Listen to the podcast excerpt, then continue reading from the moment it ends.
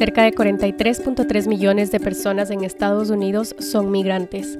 De ellos, aproximadamente 11.1 millones de personas no cuentan con un estatus migratorio legal. Es por eso que ante detenciones o posibles deportaciones, el contar con un abogado que entienda su situación, hable su idioma y les genere confianza es fundamental. En este episodio conversamos con Diego Lafuente, abogado y emprendedor ecuatoriano que fundó abogadazo.com, plataforma virtual en donde migrantes latinos reciben servicios legales de una red especializada de abogados. Te invito a conocer su historia y experiencia como emprendedor en Estados Unidos. Mi nombre es Belén Sánchez y les doy la bienvenida a este nuevo episodio del Global Ecuadorian Hub.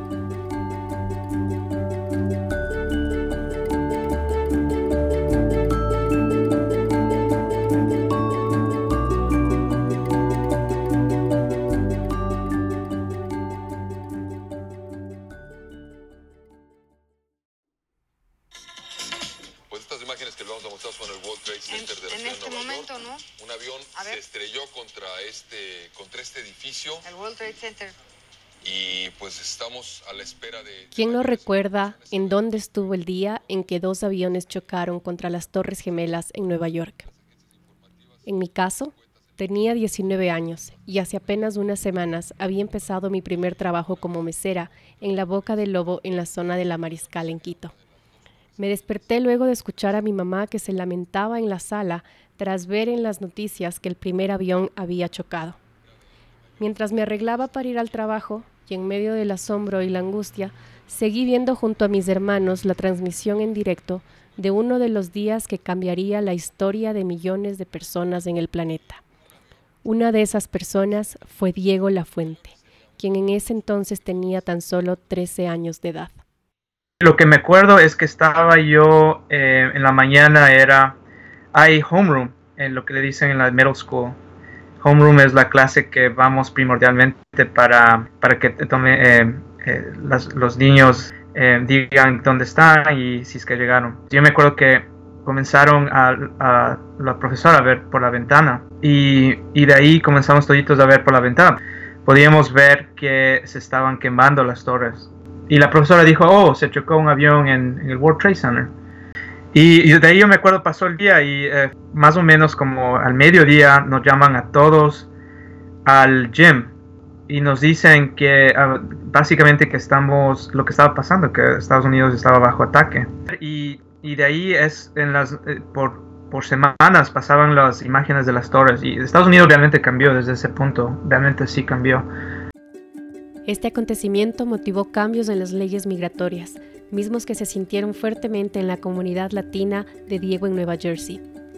Diego encontraría en su clase de inglés avanzado un escape y empezó a escribir ensayos en los que estudiaba la historia de las leyes migratorias de los Estados Unidos y en donde reflexionaba sobre su impacto en su comunidad.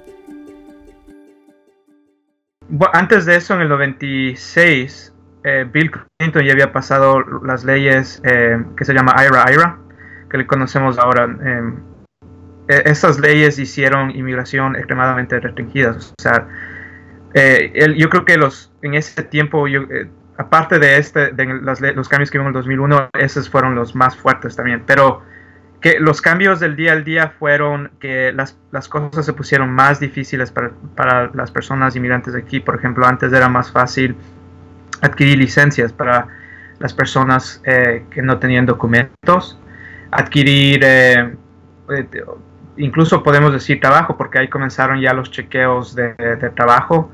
Yo me acuerdo que personas sin documento trabajaban en, McDonald's, trabajaban en Wendy's, y después de eso comenzaron este programa de E-Verify que le conocemos hoy día, que básicamente eso hoy día es muy difícil que corporaciones así de ese tamaño eh, contraten a personas indocumentadas. Esta experiencia marcó la vida de Diego y es por eso que unos años después, tras finalizar sus estudios de economía, no dudaría en estudiar leyes en la Universidad de Columbia en Nueva York. Sin embargo, en el camino, Diego descubrió una nueva pasión, el ser emprendedor. Y en un viaje a Quito, en el año 2013, descubrió que esa espinita que le picaba por empezar un negocio en lugar de trabajar para un estudio jurídico probablemente la había heredado de su abuelo. Yo me acuerdo que en la última vez que fui a Ecuador em, vi una medalla que le habían dado a mi abuelo. Nosotros le decimos papitoli. ahí estaba viendo y ahí veo la medalla que decía decía eh, organización de Quito y decía el nombre de mi abuelo y decía por abrir una de las compañías de taxis. Yo le pregunté a mi abuela de qué era. También él me dijo que mi abuelo era uno de los, eh, junto con, con, un tío, habían abierto una, una de las primeras compañías de taxis en, Quito. Cuando yo vi, yo dije en, en mi mente, es, oh, esto explica bastante de, de, puede ser de mi naturaleza, de la naturaleza de nosotros, que, que somos emprendedores, se puede decir. Y fue así que Diego se dejó llevar por la espinita del emprendimiento y en el año 2014 lanzó la plataforma abogadazo.com, desde donde facilita acceso a información legal dirigido a comunidades de migrantes latinos en Estados Unidos yo hago bastante contenido e informo a la comunidad latina. Como yo digo, uno de, eh, uno de mis puntos es que yo doy bastante información general para informar a la comunidad latina, todo completamente gratuita. Ha sido, yo creo que estaba calculando los números de horas que mi página ha dado en términos de información legal y son miles de horas, porque pasan, mucha gente va y lee y se informa. Em, yo creo que eso es un factor que bastantes abogados no están haciendo o si están haciendo... Em, yo creo que no están haciendo, no lo están haciendo muy bien. Y ahora hay los canales eh, por lo cual uno puede hacerlo más eh, por menos costo. Poner, estar, hacer un podcast, poner videos, nunca ha sido tan, ah, tan fácil como, como hoy día. En mi página he visto que casi todos los estados de Estados Unidos han leído, alguien de todos los estados ha leído eh, una de las guías que yo pongo ahí, por ejemplo, una de las más coticiadas es la guía de matrimonio. ¿Cuáles son las cuáles son los ejemplos o lo que alguien tendría que ir cuando va a la entrevista de matrimonio con inmigración. Eso lo, eso lo he leído miles de veces. Eso es uno. Después es, em, de ahí son preguntas específicas, por ejemplo, el perdón, el waiver que le dicen el perdón 601. Em, y de ahí es cómo puede un hijo enfermo ayudar al padre a obtener los documentos aquí. Em, la visión es, er, es un portal donde uno conecta abogados latinos con el público latino. Como todo emprendedor, Diego ha estudiado su competencia y a partir de este análisis ha podido diferenciar los aspectos que lo diferencian.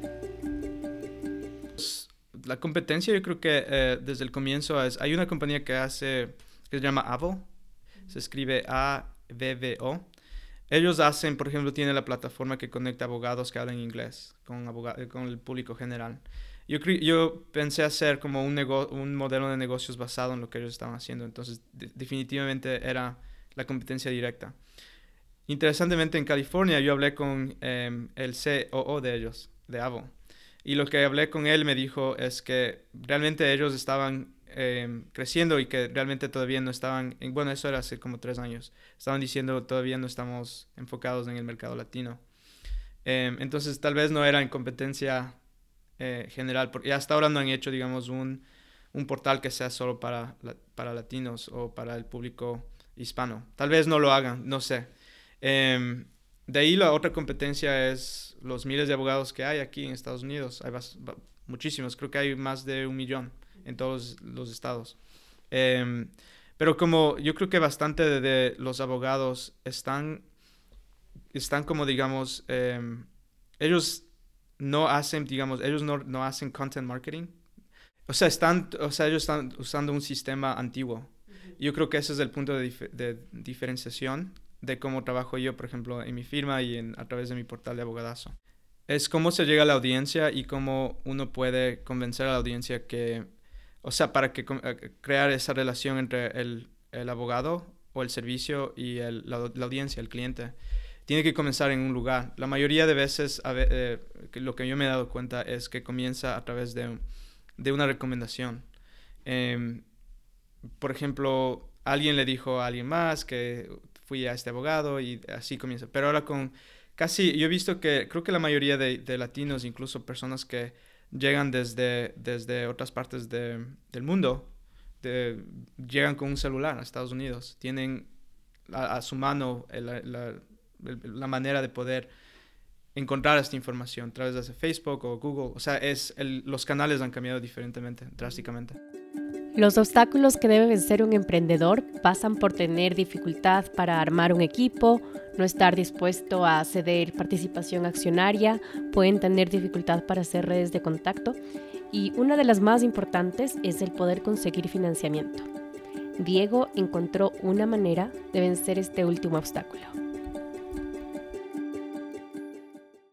Ah, bueno, uno de los primeros obstáculos es eh, recursos. Yo creo que eso tienen todos los emprendedores, cómo uno obtiene recursos. Y eh, una de las maneras es justamente a través de organizaciones como Startup Ecuador, que me ayudó bastantísimo. Eh, también organizaciones como Columbia Startup Lab. Y también fui a, una organización que se llama Manos Accelerator, que es, por, um, que es parte de Google for Entrepreneurs. Entonces, eh, ellos me ayudaron no solo, por ejemplo, Startup Ecuador gané un, um, un premio de 10 mil dólares, que me ayudó bastante en términos de, por ejemplo, um, por ejemplo, aprender y usar esos recursos para mi mismo negocio. Um, so, eso es una de las maneras de cómo uno puede vencer los eh, obstáculos de recursos. También es las personas que conoce. Bastante de emprendimiento es el network. Yo dijera que puede ser más, incluso un poco más importante que, el dinero en sí, porque las personas conectan con otras personas y de ahí uno puede dar valor y obtener dinero. Como ya se habrán podido dar cuenta, en el cerebro de Diego habita conocimiento clave de tres áreas, emprendimiento, el uso de tecnologías digitales y legislación migratoria. Es por eso que no puedo cerrar este podcast sin rescatar los tres mensajes más relevantes de cada una de estas áreas. El primer mensaje está dirigido para los emprendedores y resume el principal error que Diego ha cometido durante estos años como emprendedor y que ha aprendido del mismo. Yo creo que es no ejecutar más rápido. Es, he estado, eh, yo creo que he pasado bastante tiempo tratando de aprender em, y yo me estoy dando cuenta que es que ejecutar es, o, sea, poner en acción. Aunque salga mal y uno aprenda después de eso, que estar pensando y pensando y leyendo y, y leer tres libros. yo, yo, yo, yo, sé leer bastante, yo tengo bastantes libros de emprendimiento y em, yo creo que eso es un error, es ejecutar más. Tal vez hubiera cortado el tiempo de donde estoy a, realizar, por ejemplo. Al comienzo yo, yo estaba enfocado tanto en hacer la plataforma, pero es como si es que yo actuaba, me hubiera dado cuenta que la, la, manera más corta de llegar a, a, resources, a recursos para poder contratar a alguien más, para poder contratar o delegar los trabajos, hubiera sido actuando. El segundo mensaje está dirigido para aquellos que brindan servicios legales. Diego nos cuenta cómo las tecnologías digitales están cambiando la forma de proveer estos servicios. Oh, sí, yo creo que va a conectar va a hacer la, que sea más visible los servicios. O sea, por ejemplo, uno puede ver las estrellas que un abogado tiene. Aquí en Estados Unidos, en Google, por ejemplo, uno puede decir, oh, tiene buenos comentarios, tiene malos comentarios. Em, eso no era posible antes. Entonces, eh, lo va a hacer más, definitivamente más visible. También va a crear mercados especializados, yo creo, porque tal vez haya sitios o portales donde diga abogados de inmigración, eh, y sea un lugar donde se junten todos los abogados de inmigración. Em, eso está cambiando. Está creo que también em, cortando la distancia entre el cliente y el abogado. Lo que quiero decir es, por ejemplo, ahora uno puede ya hacer un FaceTime con un abogado y decir, oh, necesito ayuda. Y el abogado tal vez, por ejemplo, yo he practicado, em, yo puedo hacer casos eh, y, he, hecho casos, digamos, en Chicago o aunque tengo mi licencia en Nueva Jersey, pero yo practico leyes federales de inmigración. Entonces, técnicamente, si es que alguien me llama de Chicago, yo puedo, a través de FaceTime, eh, darles eh, consejos legales de ese, de ese tema. Está cortando las distancias. Finalmente, valiosos consejos de Diego para la comunidad migrante latina especialmente aquellos que no cuentan con documentos y que están enfrentando los nuevos cambios que ha implementado la administración del presidente Trump en Estados Unidos. para las personas que ya están aquí, em, número uno es no, o sea, tener un récord limpio. Incluso hay crímenes que uno consideraría, consideraría que no son tan severos como los crímenes morales que les, les, hablan las leyes de moral turpitude. Y hay, hay casos donde, un caso famoso en Nueva York, por ejemplo, donde alguien se pasó el, el peaje, en inglés se dice turnstiles, se pasó el peaje y a esta persona le querían deportar por crimen moral. Y el peaje en ese tiempo yo creo que era un dólar, creo, un dólar 75, algo así. Es un, es un caso muy famoso. Entonces, eh, para, para poder lidiar con esta situación, yo digo, tengan mucho cuidado, cuídense bastante. Si es que, por ejemplo, yo veo que muchas personas están manejando sin licencia, si es que tienen que manejar, yo entiendo desde el trabajo, tienen que trabajar de alguna manera, eh, ganar dinero de alguna manera, pero cuídense. Eh, traten de no, ah, o sea, incluso esto, el tema de hacer bulla, eh, por ejemplo, aquí en Doremus Avenue hay gente que literalmente los vecinos les denunciaron porque dice que estaban peleando. Va la policía y la policía dice, ok, tenemos que arrestarlo porque pensamos que aquí hay una, una pelea de violencia doméstica. Ese, ese, ese tipo de, de, cuidado tienen que, tienen que tener las personas sin documentos en este momento. Muchas gracias por acompañarnos. Suscríbanse a nuestro podcast en iTunes, Google Play, SoundCloud, Stitcher. Visiten nuestra página web en www.globalecuadorianhub.com. Déjennos llegar sus comentarios sobre este episodio y no se olviden de seguirnos en Facebook en arroba Global y en Twitter en arroba Global Hub. Hasta la próxima.